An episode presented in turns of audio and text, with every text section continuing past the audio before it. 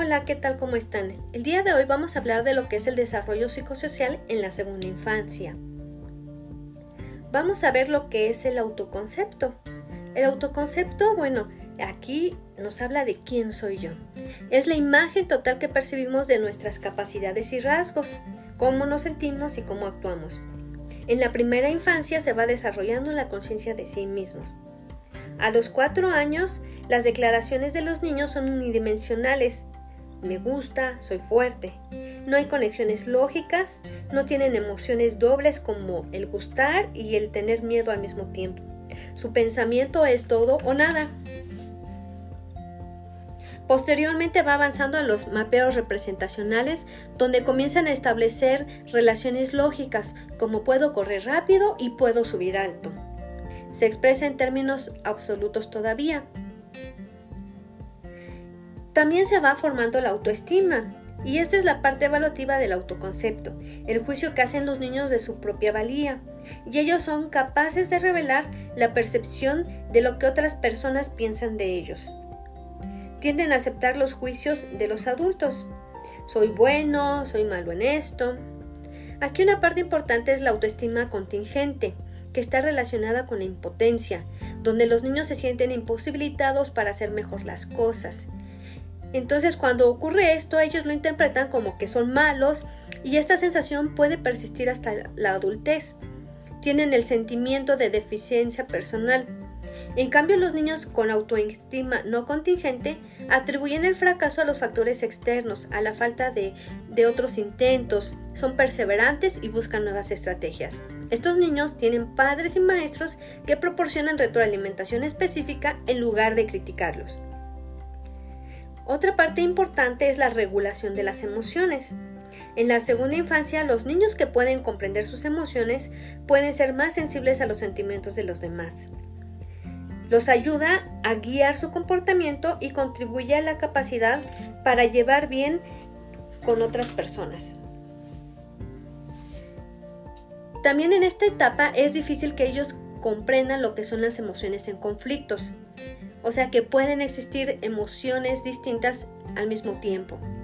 Ellos solo identifican la felicidad, la tristeza y el enojo. Es hasta la tercera infancia donde adquieren la comprensión de las emociones en conflicto.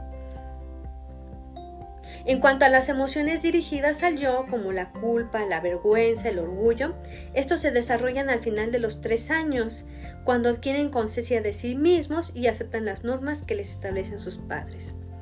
Y todo esto también tiene una influencia cultural. ¿De qué manera los niños y las niñas adquieren conciencia del significado de género?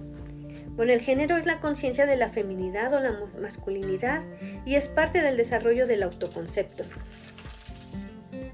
Hacia los dos años los niños son más agresivos, las niñas son más capaces de prestar atención e inhibir el comportamiento inapropiado.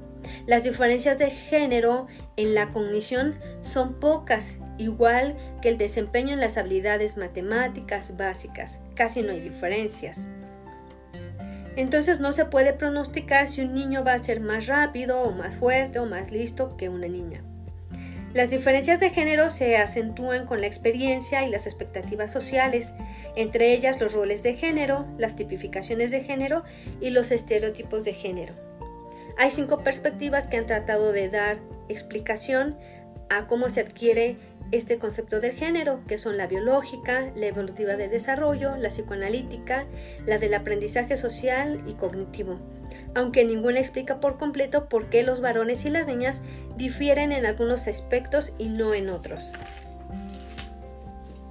También una parte importante es la socialización, las influencias de las familias, por ejemplo, en los hogares igualitarios donde los hombres participan de las labores domésticas, los estereotipos de género son menos conscientes y el juego está menos tipificado. Está la influencia de los hermanos, la influencia de los pares, de sus iguales, donde se comparan, las influencias culturales como la televisión, donde los niños imitan modelos que ven en la pantalla, los libros infantiles también que están cargados de muchos estereotipos, como los príncipes y las princesas. Entonces los factores cognitivos, ambientales y biológicos, las experiencias, la sociedad influyen en la identidad y la tipificación del género. Una parte muy importante que hacen los niños es jugar. Entonces, este es muy importante en el desarrollo del cuerpo y del cerebro, ya que participan del mundo que los rodea, usan su imaginación, descubren cómo usar los objetos, resuelven problemas, se preparan para los roles adultos, estimulan sus sentidos. Es tan importante que sea reconocido como un derecho. Y es muy importante el juego libre, es, el cual pues va progresando con la edad y se considera como una actividad adaptativa. Y bueno, se ha observado que hay diferentes tipos de juego. El juego funcional, el juego constructivo, el juego dramático y el juego con reglas. También es importante decir que conforme los niños crecen, el juego se va haciendo más social. Primero juegan ellos solos, después al lado de otros niños y finalmente juegan juntos.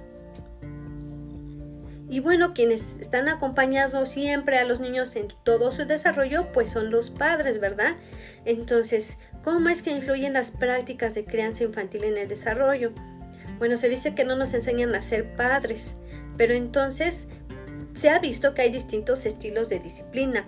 Está el reforzamiento y el castigo, en el cual, bueno, pues yo creo que es el que más conocemos, ¿verdad? Que a partir de los castigos se, pretende eh, modificar las conductas.